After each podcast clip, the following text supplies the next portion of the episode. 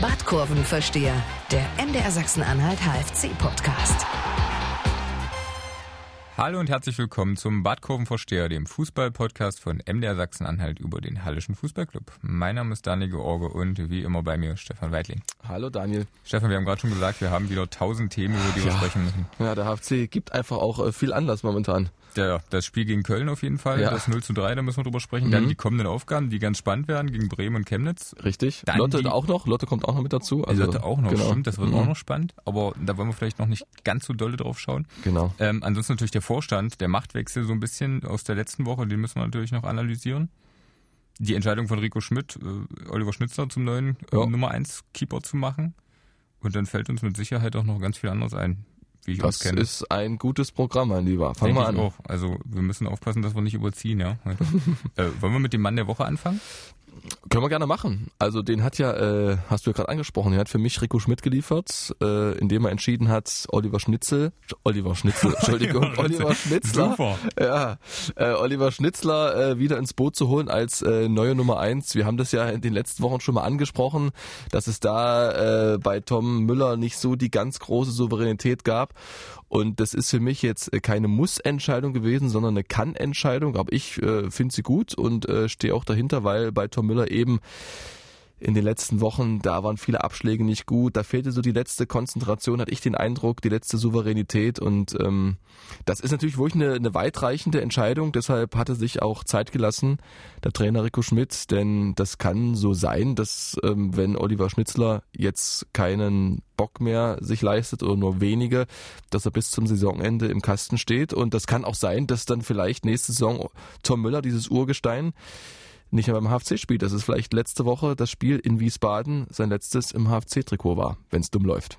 Aber genau vor dem Hintergrund finde ich die Entscheidung schon erstaunlich. Natürlich, äh, leistungstechnisch kann es Rico Schmidt viel besser einschätzen als wir, aber perspektivisch gesehen, Tom Müller Mhm. wäre halt schon so ganz, äh, ganz cool gewesen, um den so ein bisschen die Zukunft umzu- aufzubauen. Ja, ne? aber er hat ihm ja sozusagen ähm, 17 Spiele, glaube ich, waren es, äh, Zeit gegeben und äh, in den letzten fünf, sechs Partien, eigentlich ging es los mit der Winterpause, da zeigte die Formkurve so ein bisschen nach unten und äh, irgendwann geht es um Gefühl einfach nur noch. Ja, die beiden nehmen sich, glaube ich, nicht so viel. Fest steht, wir haben einen großen Qualitätsverlust Verlust im Vergleich zur Vorsaison mit Fabian Bredlow und die beiden lieferten sich da so ein Kopf-an-Kopf-Rennen. Und es ist natürlich eine sehr, sehr bittere Entscheidung äh, für Tom Müller, aber genauso bitter war es eben für Oliver Schnitzler, der sich auch äh, große Hoffnungen gemacht hat, als er vor einem Jahr hergekommen ist als U19 äh, Europameister, als großes Talent. Und jetzt ist die Entscheidung so gefallen. Und ähm, ich glaube nicht, dass äh, Tom Müller nochmal die Chance bekommt unter Rico Schmidt. Mhm. Okay, bleibt auf jeden Fall spannend. Ähm, hat sich denn Oliver Schnitzler deiner Meinung nach Patzer geleistet gegen Köln? Nö, im Gegenteil. Also ähm, bei den drei Toren, die er gefangen hat, ich gehe sie gerade nochmal durch. Das erste geht durch die Hosenbeine. Ja, das ist ein bisschen blöd, aber aus der nahen Entfernung gebe ich ihm da keine Schuld. Nee, bei den anderen beiden war er auch machtlos. Und äh, was halt richtig gut war, dass er nach 25 Sekunden sofort hochkonzentriert war mit einer schönen Fußparade da gegen Keita Ruel geklärt hat. Das war so eine ähnliche Situation wie bei seinem letzten Spiel gegen Chemnitz, als er rauskam. Da hat er den Chemnitzer umgehauen, es gab Rot und dann war er weg für ein fast ein halbes Jahr. Und jetzt ähm, hat er da den HFC schon von einem ganz frühen Rückstand bewahrt. Aber es ist natürlich trotzdem blöd, ähm, so zurückzukommen ins Tor mit drei äh, Gegentoren. Das war ja wirklich ein Spiel zum Vergessen. Und äh, aber an ihm lag es da definitiv nicht. Geholfen hat es trotzdem nichts, wie du schon sagst. Und Nee. die Fans, die waren danach auch ziemlich sauer, ja. Ja, wir gehen noch mal rein. Äh, die letzten Sekunden mit dem Schlusspfiff. Endstand der Begegnung des Zeitschrift CS gegen Fortuna Köln 0 zu 3.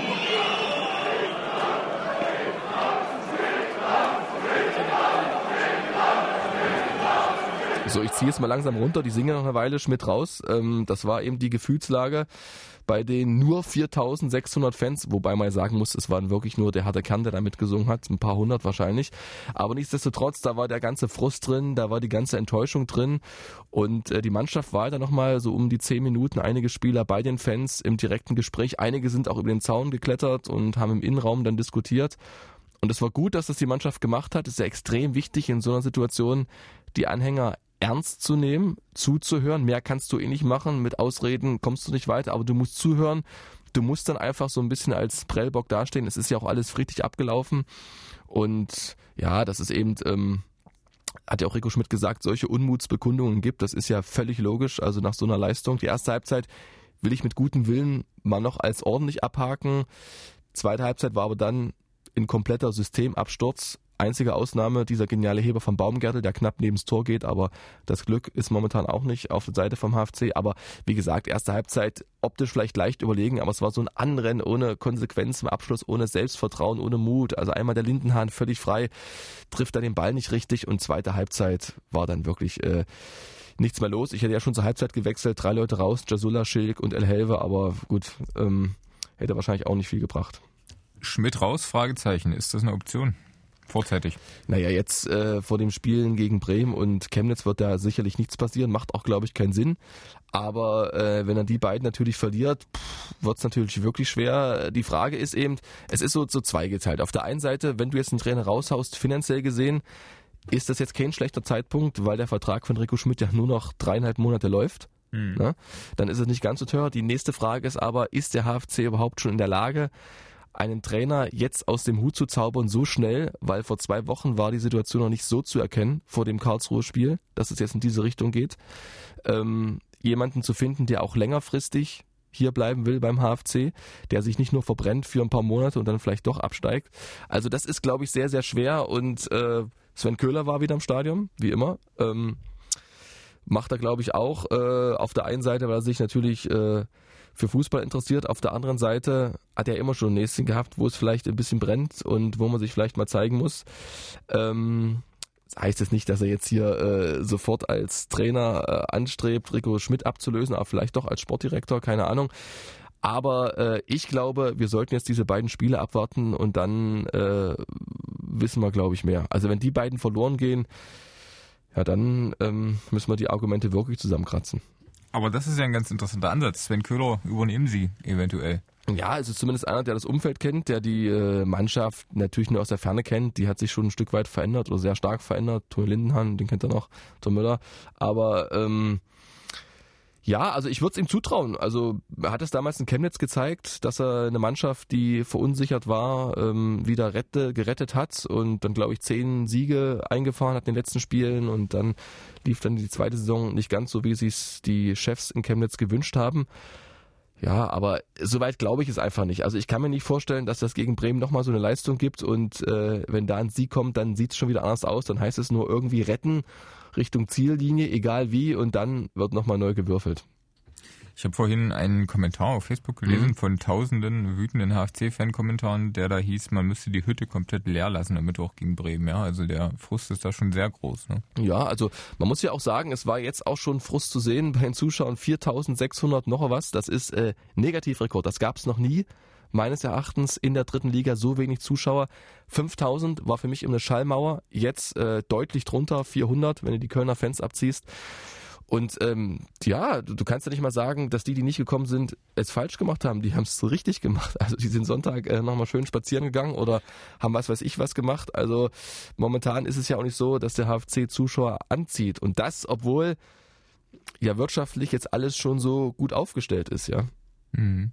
Ja, wobei das natürlich genau das Problem ist wahrscheinlich, dass die HFC-Fans alles getan haben für die Rettung, ja, auch finanziell, mhm. da 100.000 Euro gesammelt haben und das Gefühl haben, dass die Profis das nicht machen auf dem Platz. Ja. ja, da ist auf jeden Fall was dran und da frage ich mich halt eben auch, ähm, hätte Rico Schmidt die Mannschaft mehr sich zur Brust nehmen müssen. Also nicht nur nach dem Spiel, finde ich, hätte es auf jeden Fall mal eine Ohrfeige verdient gehabt, gab es ja gar nicht verbal sondern vielleicht auch schon vor dem Spiel. Das ist jetzt die Frage. Können wir ja mal äh, drüber diskutieren. Was bringt das, wenn er sagt, okay, ganz klar, die Mannschaft ist jetzt in der Pflicht, sie muss jetzt liefern, aber das mit deutlichen Worten und nicht nur so diplomatisch hintenrum irgendwie. Bringt das was? Keine Ahnung. Ähm, er bleibt ja öffentlich auf Kuschelkurs weil er ähm, vielleicht auch spürt, dass die Truppe angeknackst ist und es jetzt auch nicht so viel bringt, nochmal drauf zu hauen. Vielleicht will er aber auch keinen Gegenwind in der Mannschaft aufkommen lassen, wenn er jetzt die Mannschaft öffentlich an Pranger stellt. Ist eine schwierige Situation, wenden sich vielleicht einige ab und dann hat er ein Problem mit der Mannschaft. Was aber Fakt ist, seine Argumentation, seine Rhetorik öffentlich hat dazu geführt, dass er jetzt allein in der Schusslinie steht. Äh, die Mannschaft ist so ein bisschen außen vor, die hat er nie angezählt. Das war vielleicht ein taktischer Fehler. Er steht jetzt in der Schusslinie und das wären wirklich ungemütliche Tage. Oh, das stimmt, ja, da hast du recht. Das habe ich noch gar nicht so gesehen. Das ist auch ein bisschen dann selbstverschuldetes Leid. Naja, sag mal so, also es gibt Trainer, die, die hauen halt auf den Tisch. Du musst halt aufpassen, dass du es nicht zu oft machst, zu oft machst, sonst verpufft es ja. Aber bei Rico Schmidt äh, habe ich das noch nie gehört. Und nach der zweiten Halbzeit hätte es auf jeden Fall äh, deutliche Worte verdient gehabt. Aber eben auf der anderen Seite bringt es was. Den Spielern ist es ja bewusst, aber vielleicht muss man sie trotzdem ein bisschen wachrütteln. Das ist äh, schwierig, glaube ich, da den richtigen Weg zu finden. Vielleicht hätte es nach der Pleite mal sein gemusst. Vielleicht ist es tatsächlich dann auch ein Job für den Präsidenten oder dergleichen. Ne? Ja, stimmt, wer ein bisschen mehr Distanz hat, ja. Stimmt, für Herrn Fox, für Herrn Rauschenbach und für Herrn Flöter. Erste Amtshandlung in die Kabine rein, alle zusammenbrüllen. Genau. Genau, wir kommen jetzt zu euch und dann sowas. Genau, wir retten euch finanziell und dann sowas. ja. Genau. Und dann ja, es war interessant, also ich saß ja auf der Tribüne und zur Halbzeit, zwei hinter mir, oh, das tut weh. So waren die Worte äh, in der Halbzeit und nach dem Schlusspfiff war es so sinngemäß, du, was willst du hier noch sagen? Und das ging raus, Schlusspfiff, raus. Und sind ja schon der 75. Minute nach dem 3-0, hat sich das Stadion ja geleert. Am Ende haben wir nur noch 3000 zugeguckt. Ja, Hm. traurig. Was denken, so ist es eben was denken sich denn da die neuen Vorstände? Beziehungsweise hast du sie schon kennengelernt oder was, was hältst du von den Na, einer ist ja äh, im Urlaub, ähm, Herr Flöter, Herr Rauschenbach war auch nicht in Halle mit äh, Jürgen Fox von der Saalersparkasse, konnte ich mich schon so ein bisschen unterhalten äh, am Freitag. Ähm, sehr interessant. Also ähm, ich will es mal so sagen, das wird eine sehr illustre Runde. Kühne, Schädlich, die drei Neuen sind alles sehr dominante Herrschaften, haben alle einen hohen R-Wert, also Rigidität, glaube ich, also Durchsetzungskraft. Da wollen wir mal hoffen, dass sie sich alle gut verstehen. Sonst habe ich so das Gefühl, kann das schon sehr impulsiv werden, ja, weil ich glaube, dass sich alle drei auch bei sportlichen Fragen nicht so zurückhalten werden, wie sie es vielleicht manch einer erhofft. Das äh, haben einige schon äh, durch die Blume durchklingen lassen, dass sie eben sagen, ähm, bei sportlichen Fragen haben wir genauso eine Meinung wie meinetwegen der Präsident. Also was befugt ihn mehr als uns, äh, da jetzt zu sagen, das ist der richtige Trainer oder das ist nicht der richtige Trainer oder Sportdirektor etc. Also das kann ähm, sehr lebhaft werden und ich denke aber, dass es den Verein äh, voranbringen wird, weil es eben jetzt ja einfach nicht mehr so so einseitig äh, getroffen wird die Entscheidung, sondern eben so ganz viele Meinungen reinkommen und äh, Michael Schädlich, der Präsident, bleibt ja äußerlich zumindest sehr cool und gelassen. Hat es ja auch zu verstehen gegeben, dass er kein Problem damit hat. Am Ende zählt für ihn nur der Verein. Wer letztendlich die Idee hat, ihn zu voran, voranzubringen, der soll sie geben. Das ist dann auch völlig egal. Morgen treffen sie sich ja zum ersten Mal. Wir sind leider nicht dabei, aber ich wäre gern mal dabei. Also wie das so abläuft, so mit fünf Leuten, so um die 50, 60, ähm, alle extrem erfahren, jeder will da irgendwas reinbringen. Sind wir gespannt.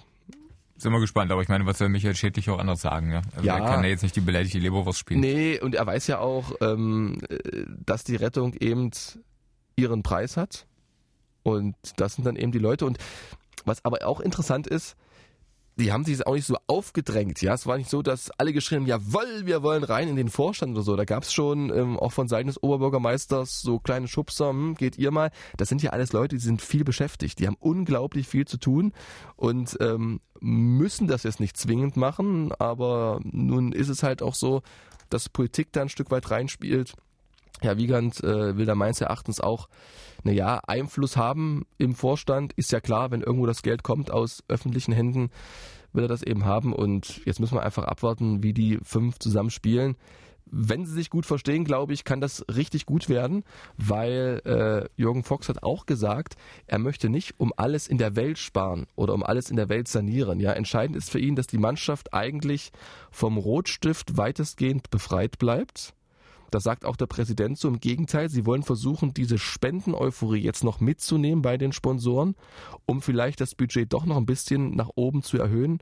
Da spekuliert man auch auf den 21. März, auf dieses äh, DFB, auf dieses Landespokal-Viertelfinale gegen, gegen ähm, Magdeburg. Und vielleicht ähm, geht dann doch noch was, dass man sagt, okay, man muss nicht zu sehr auf äh, unerfahrene junge Leute setzen, sondern kann sich doch ein paar Leistungsträger noch halten. Aber dazu muss man natürlich auch erstmal sportlich die Klasse halten. Wochen der Wahrheit für den HFC. Du hast schon gesagt, jetzt gegen Bremen, dann gegen Chemnitz, dann gegen Lotte, dann gegen Mhm. Wahnsinn. Magdeburg. Dann gegen Magdeburg, ja. Also das ist äh, ein Programm. Jetzt gucken wir erstmal auf Bremen. Das ist eine Mannschaft vom Papier her, dankbarer kann es ja gar nicht sein. Die haben das letzte Mal gewonnen, da hatten wir 30 Grad. Das war im August, also vor, vor sieben Monaten. ja, haben die nicht mehr gewonnen, die kennen das gar nicht mehr, wie es sich anfühlt zu gewinnen, ja.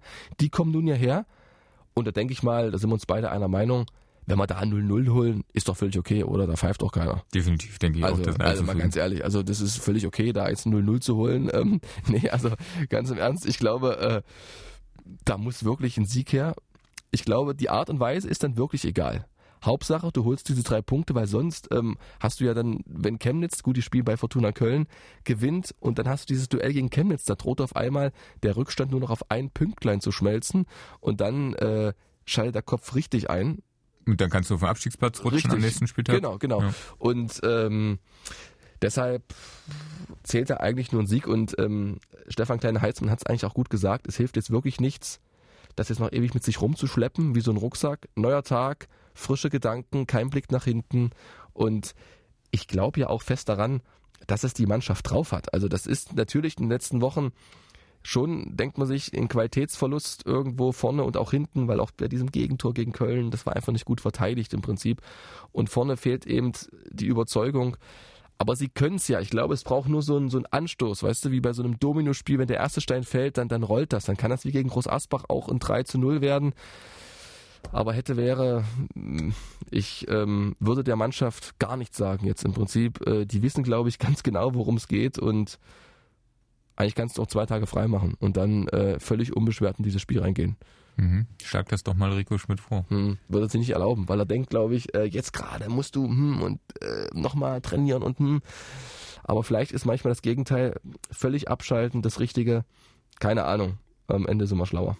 Am Ende sind wir schlauer nach dieser Woche, nach dieser Mhm. spannenden Woche. Hören wir uns, denke ich mal, am Montag wieder, Ja, wie gewohnt, und äh, hoffen mal, dass der HFC dann nicht noch mehr in Abstiegsnot steht. oh ja, da müssen wir Badkurvenversteher spezial machen. Also wenn die zwei Spiele verloren gehen, dann äh, gibt's eine extra Können wir Ausgabe. den Laden hier bald dicht machen, würde ich sagen, ja. Genau, in der Regionalliga wird's schwer. Mhm. ja, ja. Aber das Gute ist ja, theoretisch ist ja noch der Aufstieg drin. Müssen wir pos- positiv denken. Hast du Es ist- ausgerechnet, ja? Ist Ja, man sind noch 19 Punkte Rückstand. Und Ja, sind stark. noch, ja, also da ist noch alles drin. Ja, Relegation gegen Kaiserslautern und Osave. Genau. Ja. Der Plan steht. Stefan, Ja, alles klar. bis nächsten Montag. Bis dann. Ciao, ciao. Badkurvenversteher, der MDR Sachsen-Anhalt HFC-Podcast.